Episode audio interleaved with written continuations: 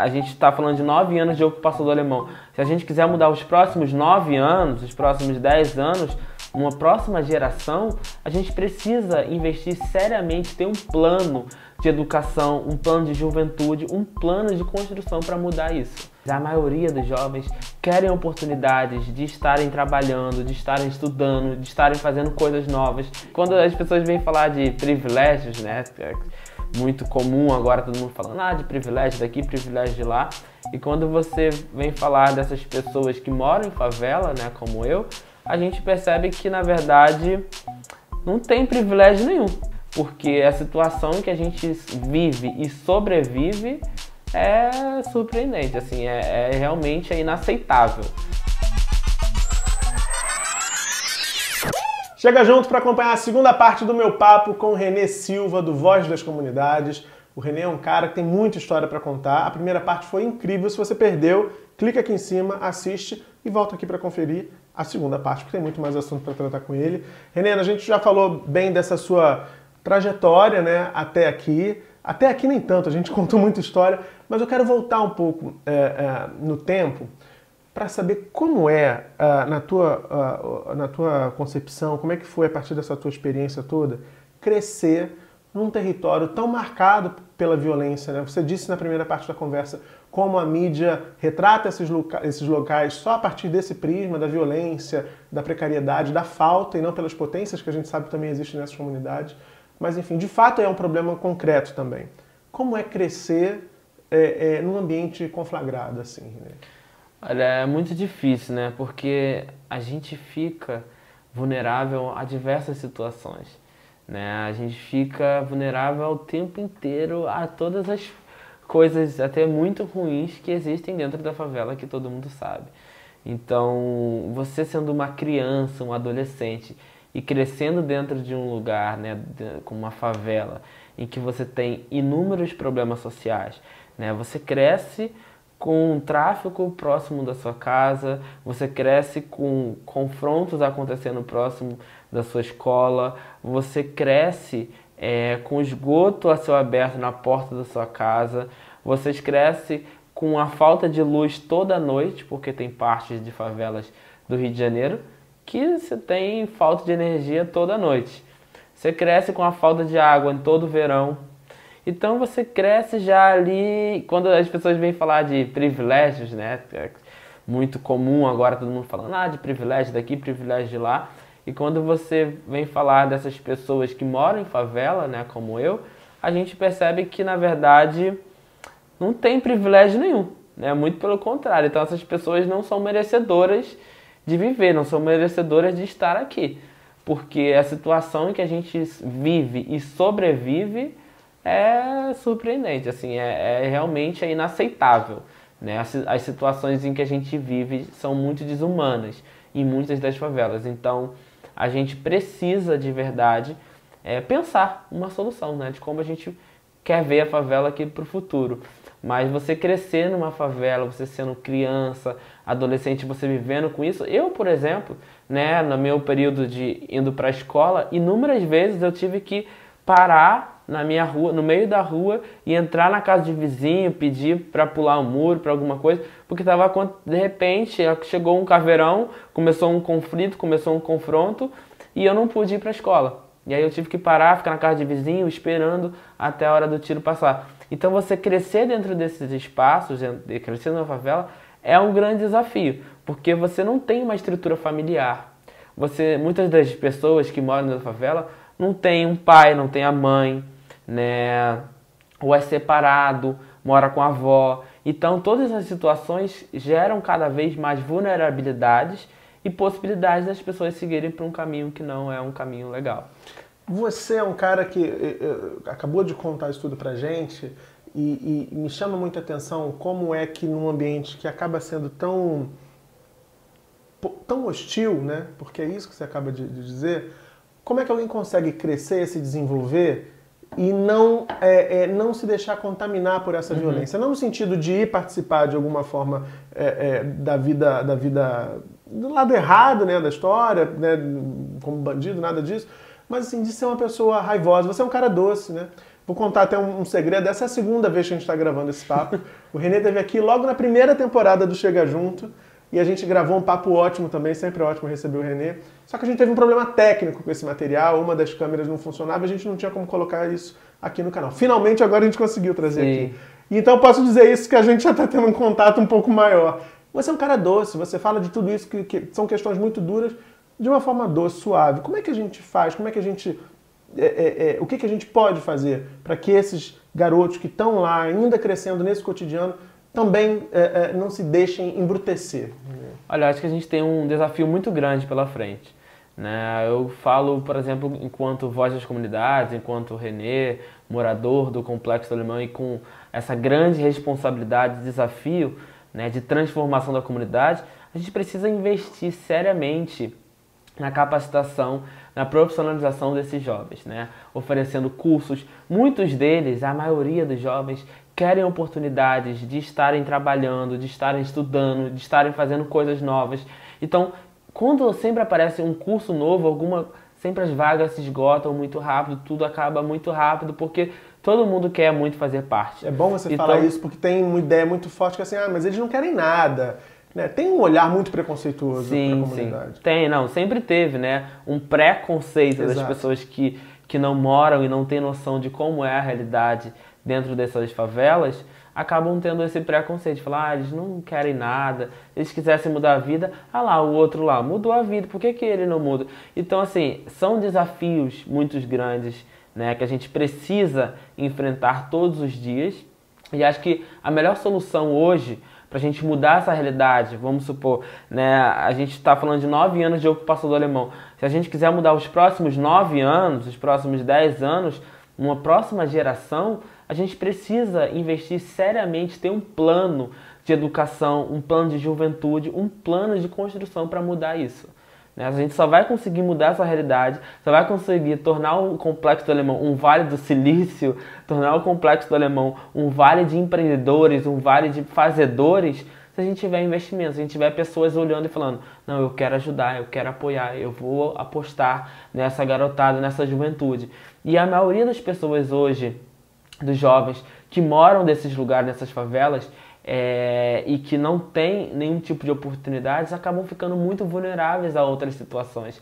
Então eu vejo, por exemplo, acontece inúmeras vezes, né? Esse ano, por exemplo, 2019, aconteceu muito de jovens que estavam em situações de, de, de, vulnerabilidade lá, servindo ao tráfico ou coisas do tipo, de me pedir ajuda, pelo amor de Deus, preciso sair, eu quero fazer alguma coisa, e eu ir lá conseguir, desde o processo de fazer o currículo, que não tinha nada, não sabia como fazer, é, ajudar tirar carteira, isenção, documentos, tudo isso, e depois conseguir finalmente um emprego. Então é um desafio muito grande, né? E muitas das, muitas das empresas não querem contratar, ah, porque foi do tráfico, porque foi isso, foi aquilo. Mas as pessoas, muitos deles querem sair, né? Querem mudar a vida, querem, não queriam nem entrar. Então, para a gente não fazer, não ter esse grande desafio que hoje em dia o AfroReg, a CUFA, muitas ONGs têm já há muitos anos, né? Muitas igrejas até acabam pegando essa responsabilidade de tirar jovens do tráfico a gente precisa prevenir. A gente tem, aqui no Brasil, a gente tem muito costume de remediar. Né? Depois que já aconteceu, vamos falar. A gente vive apagando incêndio no Brasil. Vive apagando incêndio, exatamente. Quando a gente vai falar, por exemplo, de segurança pública no Rio de Janeiro, a gente não tem um plano é, de segurança pública. Cada governador, cada deputado, cada pessoa propõe uma coisa e acabou. Não tem um plano longo de 10 anos, ó, vamos planejar nossa cidade, nosso estado em 10 anos. Para gente investir, para gente ter uma mudança na segurança pública, a gente tem que ter uma, um investimento maior em educação, a gente tem que ter um investimento maior em lazer, em esporte, em cultura, em tudo isso tem que ser casado. Não pode, não adianta investir muito em polícia, continuar matando. Se polícia fosse a solução, de 2010 até 2019, quantas pessoas não já morreram dentro do complexo alemão Olha só que mudança a gente teria. Inclusive policiais. Exatamente, policiais, é, moradores, senhoras dentro de casas, bandidos, todo mundo morrendo e a mudança não está acontecendo. Então, até onde a gente vai com isso tudo, né? Muita gente morrendo, muitas mortes acontecendo e a mudança, cadê? Problema Nada. continuando. Renê, tô te ouvindo aqui nesse papo e tô pensando uma coisa, uma associação muito forte. Eu já recebi aqui no Chega Junto o Raul Santiago, você conhece? O Raul é um, é um, grande cara, assim como você, e ele, ele virou um, embaixador né, é, da, da favela. É um cara que consegue, assim como você, explicar o que, que significa para uma sociedade que está de costas para essas comunidades, para esses moradores dessa região, uh, dessas regiões, né? Em que momento você sentiu, porque me parece te vendo assim, que você vestiu essa camisa de dizer assim, não, cara, eu, eu virei uma liderança. Eu virei uma liderança do Complexo do Alemão, eu preciso falar porque estão me ouvindo. Teve um momento que você caiu a ficha e você falou assim, cara, não, eu tenho, eu tenho sim que me posicionar, tenho um discurso, tenho algo a dizer e é importante que eu diga. Eu acho que pelo fato de eu ter começado muito novo, lá com uns 11 anos de idade, acho que isso meio que foi acontecendo naturalmente. Tanto que o jornalismo eu aprendi na prática, né? Eu não fiz faculdade de jornalismo, eu aprendi na prática o jornalismo. Hoje a gente tem na equipe jornalistas formados, estudantes de jornalismo, e a gente passa muita coisa para esses jovens que estão ali aprendendo. Né? Então, essa, toda essa responsabilidade eu fui pegando na prática. Né? Hoje, por exemplo, eu que faço as negociações de marketing dentro do Voz. É, a gente tem um diretor de marketing, o Pedro, mas a gente, eu acabo indo nos lugares, nas empresas que querem ir lá, quer me ver, quer conhecer de perto. Então eu acabei aprendendo muita coisa na prática, né? Saber ser um porta-voz, né? dar voz à comunidade, ampliar a voz dos moradores. Isso foi acontecendo muito naturalmente, né? Desde lá com os 11, 12, 13 anos até hoje aí com 25 anos, continuando com esse nosso grande desafio que é dar voz à comunidade. Em algum momento você teve ou alguém te disse que era preciso ter medo nesse processo todo? Olha, eu nunca tive medo, assim, nunca tive medo de nada. Né? Eu sabia muito, eu sempre sei muito bem o que eu estou fazendo, como eu estou falando. Então eu nunca tive medo de, ah, que bandido, ou que a polícia vai fazer isso, ou que o governo. Eu sempre tive muita certeza de como eu estava falando.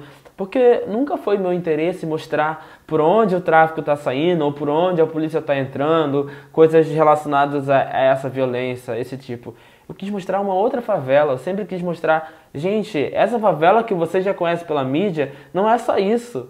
Né? É isso também, a gente também tem esse grande problema, que é o que o Raul bate muito na tecla, que vem falando né, em relação aos direitos humanos, a violação dos direitos humanos que a gente vive diariamente, não só no Complexo do Alemão, mas em todas as favelas do país. Né? Hoje o Raul é um palestrante, é um ativista reconhecido até mundialmente. Raul indo, não para, né? né? É, não para, tá só viajando para lá, para cá, para lá, a gente acompanhando. Então, o que eu vejo, né, as nossas responsabilidades, seja minha, seja do Raul, de outros jovens líderes que estão se posicionando cada vez mais, é de ampliar a voz. Né? O Raul usa a sua plataforma, por exemplo, para ampliar a voz de outros jovens. Eu uso a minha plataforma para ampliar a voz da comunidade, dos moradores e mostrar qual é a realidade. Porque muitos dos moradores não conseguem gritar essa realidade. Então a gente usa as nossas plataformas para isso, para gritar né, o que está acontecendo ali dentro. Certo. Me fala uma coisa, vocês recentemente mesmo lançaram a Casa Voz, né? Qual é o objetivo dessa nova dessa nova empreitada de vocês? Então, a Casa Voz, né, foi é, era um grande sonho nosso já há muito tempo, mas foi a partir de uma decisão que eu tive, às vezes a gente tem que tomar decisões assim de uma hora para outra, para, enfim, a gente conseguir fazer com que o projeto aconteça. Então a Casa Voz foi mais ou menos assim. Né? No mês de março eu cheguei para a equipe e falei, gente, vamos nos mudar, a gente vai para um novo espaço aqui dentro do, do complexo do Alemão mesmo, na mesma rua, a gente vai para uma nova casa, porque esse espaço ficou pequeno. A gente não consegue mais fazer só ação social, a gente não consegue fazer só ação cultural aqui dentro gente precisa de mais espaço. Eu preciso oferecer cursos, oficinas, fotografias, workshop, marketing digital. A gente precisa mudar a realidade dessa favela. Não adianta a gente ficar aqui numa zona de conforto. E aí foi quando a gente decidiu montar a Casa Voz. E a gente está aí com esse novo desafio para 2019, agora principalmente segundo semestre, que é de fazer essa Casa Voz um lugar de transformação, um lugar de mudança da vida das pessoas. Como? Através da comunicação comunitária, através das comunicações digitais, né, os, os meios digitais, é, oferecendo cursos, oficinas. Qual é a demanda da comunidade? A gente entendeu hoje em dia, por exemplo, que tem uma demanda de capacitação de muitas pessoas a fim de fazer curso de cuidador de idosos. Então a gente procurou na Cruz Vermelha Brasileira esse tipo de curso. É um curso caro, não é um curso tão barato e acessível. A gente procurou e vamos conseguir oferecer na Casa Voz por um preço acessível. Que legal. E a gente conseguiu também parcerias com o Twitter Brasil, a gente está negociando com outras empresas, a Yellow dos patinetes, por exemplo. A gente está conversando com algumas empresas no Brasil, né? estamos numa conversa também com o Google, para trazer essas empresas para dentro da Casa Voz e oferecer capacitações para que as pessoas da comunidade, empreendedores, jovens, crianças, adolescentes, assim como eu comecei lá com 11 anos criança, outros Renês podem surgir, né? outras crianças com 11 anos podem criar coisas, né? Seja seu negócio próprio, né? empreendedorismo, ou seja um meio de comunicação para ampliar ainda mais a voz dos moradores. O diretor já me fez sinal aqui dizendo que a gente está chegando no final, mas eu tenho mais duas coisas para fazer com você. A primeira é que hoje é quinta-feira, é dia de TBT.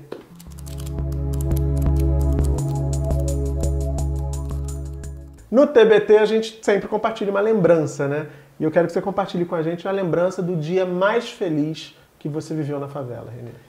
Olha, o dia mais feliz que eu vivi na favela, tiveram vários momentos, né? Mas acho que o dia mais feliz que eu vivi na favela é... foi quando a gente realizou o primeiro grande show lá dentro do Complexo do Alemão, ainda era Raia da Paz, né? Era um evento em que eu me senti de verdade muito feliz e realizado de estar proporcionando para milhares de pessoas, moradores do Complexo do Alemão, um show, um evento em que a gente tinha levado Preta Gil, Mumuzinho, Bochecha, Arlindo Cruz, tínhamos levado muitos artistas grandes e era de graça, né? As pessoas não tinham que pagar nada, então eu fiquei muito feliz e realizado. Acho que foi um dos dias mais felizes que eu vivi lá dentro do Complexo do Alemão, na favela como um todo. Para fechar, me fala qual é o seu maior sonho. Meu maior sonho é que a gente consiga transformar a realidade dessas crianças hoje em dia dentro do complexo do alemão. E esse é meu maior sonho e meu maior desafio que eu coloquei para mim mesmo. Então eu busco a todo momento, em todos os lugares, seja no restaurante que eu vou almoçar, seja numa farmácia que eu entro, em todos os lugares eu procuro conversar com as pessoas e pedir, pedir apoio, pedir doações, pedir, enfim, que eu quero, tenho essa sede de conseguir aí mudar um pouco a realidade. A gente não vai conseguir mudar o mundo inteiro, mas se conseguir mudar o nosso mundo, já é muita coisa.